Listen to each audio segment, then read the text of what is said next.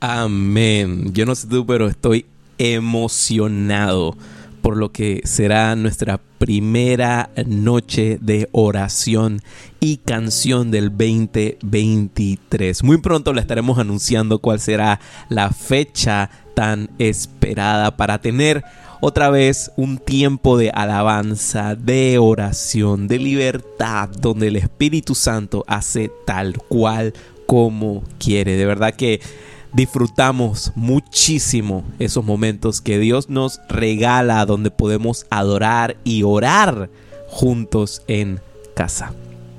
Bueno, como les decía familia, hoy, eh, primero de enero del 2023, de verdad que no lo puedo creer todavía, que ya se pasó el 2022 y estamos desempacando lo que será este nuevo año que sé y estoy convencido que Dios nos va a sorprender en grande. Eh, tengo mucha expectativa de lo que traerá este año y queremos, queremos, anhelamos poder compartirlo con todo y cada uno de ustedes y que la obra de Dios que inició en cada uno se siga perfeccionando y se siga extendiendo. Así que para las siguientes semanas prepárate para experimentar todo lo que Dios tiene para este nuevo año.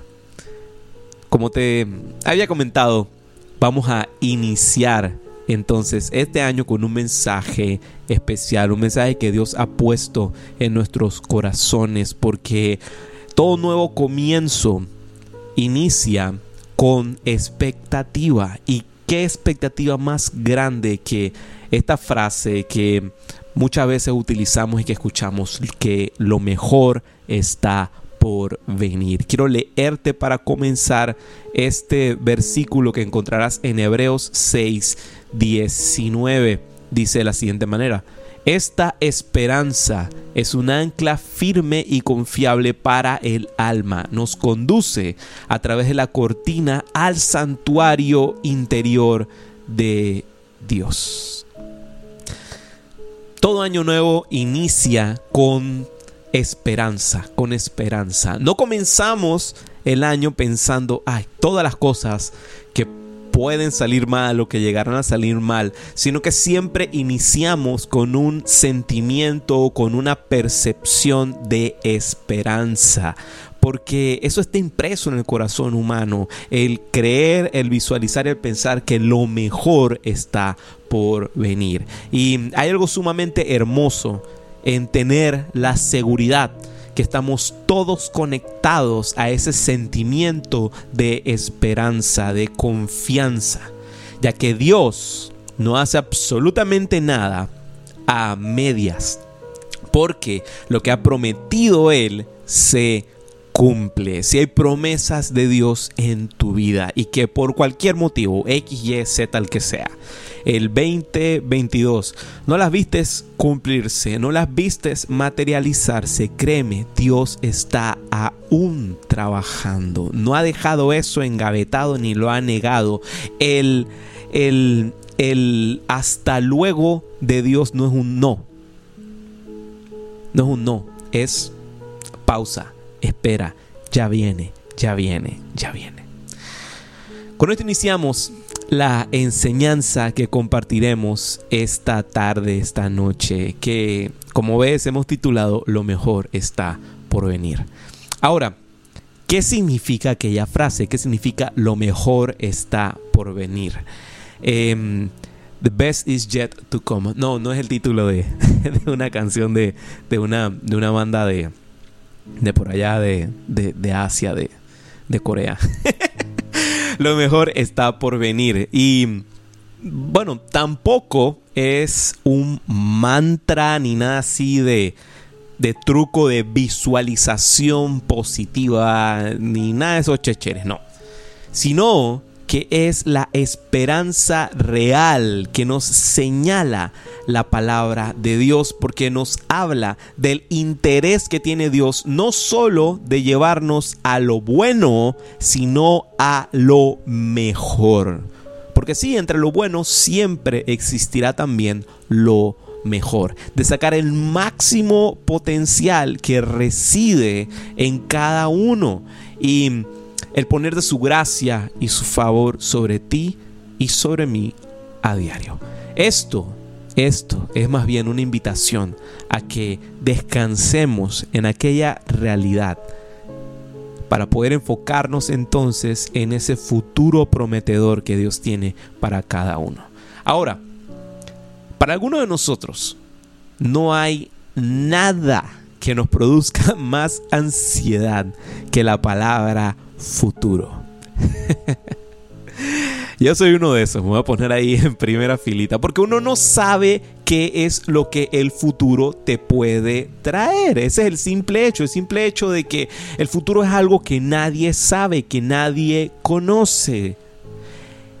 Este termina siendo un área en la que Dios promete que nuestra fe será formada para ser esta segura y poderosa. Y es ahí donde está la buena noticia de esto, porque Él, Él, Él que es quien trabaja por ti y por mí, no descansa, no descansa ya que no somos nosotros, sino Dios mismo quien edifica aquella fe, quien edifica la fe en nuestra vida para que sea fuerte, para que sea robusta, para que cuando escuche la palabra futuro no comience a temblar, sino que vea al futuro con los ojos que Dios lo ve. Ahora, surge esta pregunta entonces. Porque sí, estamos hablando de fe, de fe en el futuro. Ahora, ¿qué hacer para tener aquella fe en el futuro, aquella confianza en el futuro, en lo que Dios está por hacer? Lo resumo en darnos cuenta de lo siguiente y apunta esta frase donde quiera que la puedas apuntar en este momento. No tenemos fe en algo, nos movemos por la fe de alguien, la de Jesús. Te lo repito, no tenemos fe en algo, sino que nos movemos por la fe de alguien, la fe de Jesús. Así es, no depende ni de ti ni de mí el que Dios muestre su fidelidad, porque en eso es donde radica la gracia de Dios. Él nos sostiene, Él nos cuida, por Él nos movemos. Por eso debe ser siempre nuestra total y completa dependencia de la palabra de Dios, de su guianza, de su mano, de su vara y su callado para seguir adelante. Porque si queremos experimentar un futuro lleno de esperanza, lleno de bienestar, todo eso no puede ser en nuestras fuerzas, tiene que ser en el poder de Dios. Otra pregunta válida que surge cuando vemos esto es, ¿y qué si no sucede? ¿Y qué si aquel futuro bueno que estaba esperando no sucede? Totalmente válido preguntártelo. Mira, hay muchos que en algún momento de nuestra vida hemos caído en el pozo de la desesperación, debido a que por esforzarnos en tener una mentalidad positiva, por pensar bien de las cosas, de lo que vendrá, llegamos a toparnos en una situación en la cual el resultado final no termina siendo lo que queríamos, lo que esperábamos. Y debido a ello, debido a tener, ah, si todo va a salir bien, todo sale bien, pero de repente, pa, sucede lo inesperado, sucede lo que no queríamos, terminamos frustrándonos y desmoronándonos y hasta en algunos momentos reprochándole a Dios porque creímos Confiamos, pero en cierto momento no ocurrió como queríamos. Sí, eso puede suceder. Efesios 3:20 nos dice lo siguiente. Y ahora, que toda la gloria sea para Dios, quien puede lograr mucho más de lo que pudiéramos pedir o incluso imaginar mediante su gran poder que actúa en nosotros.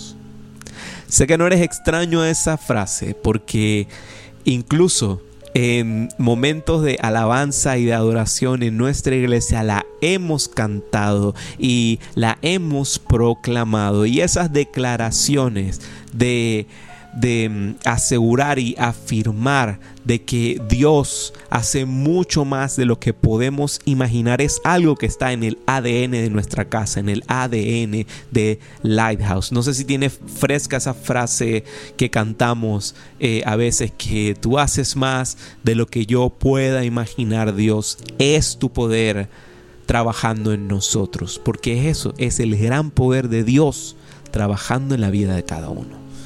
Ahora, este verso que te acabo de leer nos enseña dos cosas sumamente importantes. Lo primero, la gloria es de Dios. Dios está más interesado en nuestra felicidad que nosotros mismos. Esa frase es lo que nos habla eso. La gloria es de Dios. Él está más interesado en nuestra felicidad que nosotros mismos. Porque a veces uno em, uno piensa y, uno cree que el no de Dios es su desaprobación, pero no, a veces el no de Dios es su cuidado. A veces cuando Dios dice no ante algo y algo no se da, es porque está cuidándonos de que ese algo no nos termina destruyendo. Por eso muchas veces Dios destruye tus planes antes que tus planes te destruyan a ti. Y mira, esto e, él, él es ciertamente fiel y fiel con su promesa, tanto que si es necesario que quite de nuestro camino lo que queremos para recibir lo que realmente necesitamos, Él lo hará. Por eso, la gloria es de Dios. Lo segundo, Dios trabaja por nosotros. Lo segundo que podemos ver de ese versículo que acabamos de leer en Efesios 3:20, Dios trabaja por nosotros. Y quiero leerte rápidamente Mateo 11 del 28 al 30 porque nos habla de esa realidad. Luego dijo Jesús, vengan a mí todos los que están cansados y llevan cargas pesadas y yo les daré descanso. Pónganse mi yugo, déjenme enseñarles, porque yo soy humilde y tierno de corazón, y encontrarán descanso para el alma, pues mi yugo es fácil de llevar y la carga que les doy es liviana. Mira, hay personas que toda su vida han llevado encima cargas las cuales jamás fueron hechas para que ellos las cargasen. ¿Sí? Mira, si en algún momento, en algún punto de tu vida, te has sentido harto y cansado de algún peso que has llevado encima tuyo, déjame ser tal vez el primero en decirte, suéltalo, suéltalo, suéltalo. Hay cargas que por nuestras propias fuerzas jamás vamos a poder llevar adelante. Por esta razón creemos este, en, este nexo, en, en esta simbiosis, en esta relación íntima con Jesús, que nos ofrece aquella gracia, que nos ofrece aquel sustento y que está allí para perfeccionar y que podamos llevar adelante el propósito de Él en nuestras vidas. Hay un punto extra, hay un punto extra que te quiero hablar, que su propia esperanza, la propia esperanza de Dios es mayor que la nuestra, es mayor que la nuestra. Todos tenemos sueños, todos tenemos sueños y peticiones, pero hay veces que creemos que estamos viendo con una mirada amplia, ancha, distante, cuando en realidad no hemos rebasado ni siquiera el límite de nuestra nariz. Nos hemos quedado cortos. Pensamos que estamos viendo largo, pero nos hemos quedado cortos. Y es ahí cuando Dios actúa con gracia y recibimos de Él mucho más de lo que jamás llegamos a soñar. Por eso, como dice el versículo, Él hace mucho más de lo que podemos imaginar que hará. Ahora quiero hacerte una pregunta. ¿Es posible que a lo mejor esté por venir después de la temporada que vivimos, después del 2022, algo bueno o mejor de lo que vivimos, de lo que esperamos. Mira, sin duda, este tiempo ha sido un tiempo un poco raro y, difícil para muchos, ya que ciertamente ha sido complicado, eh, doloroso, trabajoso, levantarnos de lo que fue y de lo que sucedió el 2020.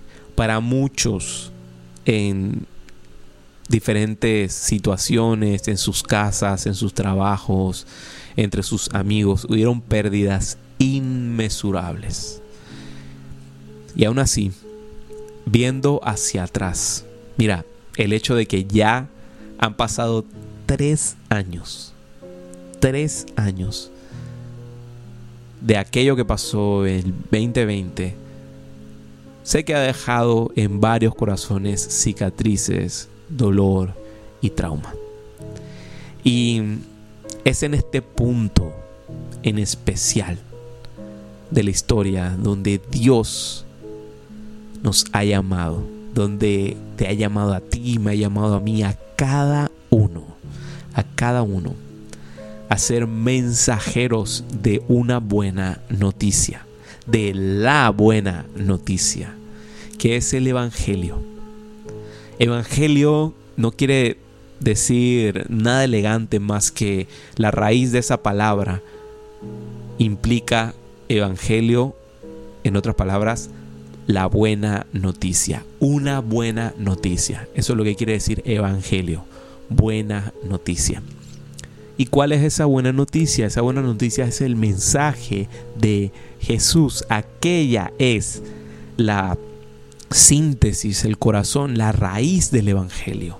El mensaje de Jesús no es instrumento para generar culpa, juicio y eh, borrar prácticamente del corazón de la gente la esperanza. No, eso no es sino que es el instrumento de Dios para dar a conocer que Cristo Jesús, que en Cristo Jesús lo mejor no solo está por venir, sino que lo mejor es. Lo mejor es. No está por venir, lo mejor ya es. Quiero hacerte una pregunta. ¿Cuál es tu evangelio? ¿Cuál es tu buena noticia? ¿Cuál es aquella bandera que has plantado de buena noticia donde estás, donde te mueves, en tu familia, en tu trabajo, en tus estudios? ¿Cuál es tu evangelio? Mira, Lucas 4 del 18 al 19 nos dice lo siguiente, el Espíritu del Señor está sobre mí porque me ha ungido para llevar la buena noticia a los pobres. Me ha enviado a proclamar que los cautivos serán liberados, que los ciegos verán, que los oprimidos serán puestos en libertad y que ha llegado el tiempo del favor del Señor. Palabras de Jesús. Palabras de Jesús. No sé tú, pero al leer esto, al recordar esto que dice nuestro Señor, no puedo evitar pensar que ni siquiera el más duro, famoso y ahí retuiteable y lleno de, followers, a decir no más coach eh, motivacional, emprendedor, qué sé yo, ha tenido el coraje de decir lo que podemos leer en estos versos, en estas palabras que dice Jesús. Jesús en estos versos nos invita a tener claro en nuestro corazón que lo mejor está por venir, lo está asegurando. Porque cuando vemos que Jesús está involucrado, que está en la foto, que forma parte de la historia, del contexto en el que te desarrollas, que está en medio de aquel tiempo, e incluso de tiempos de dudas, de incertidumbres, qué sé yo. Aún así, se presenta como libertador, libertador, porque viene a nuestro rescate porque viene a nuestro rescate. Mira, este versículo a su momento nos hace tres invitaciones. Nos hace tres invitaciones. Son palabras de Jesús que nos proclama un evangelio, una buena noticia.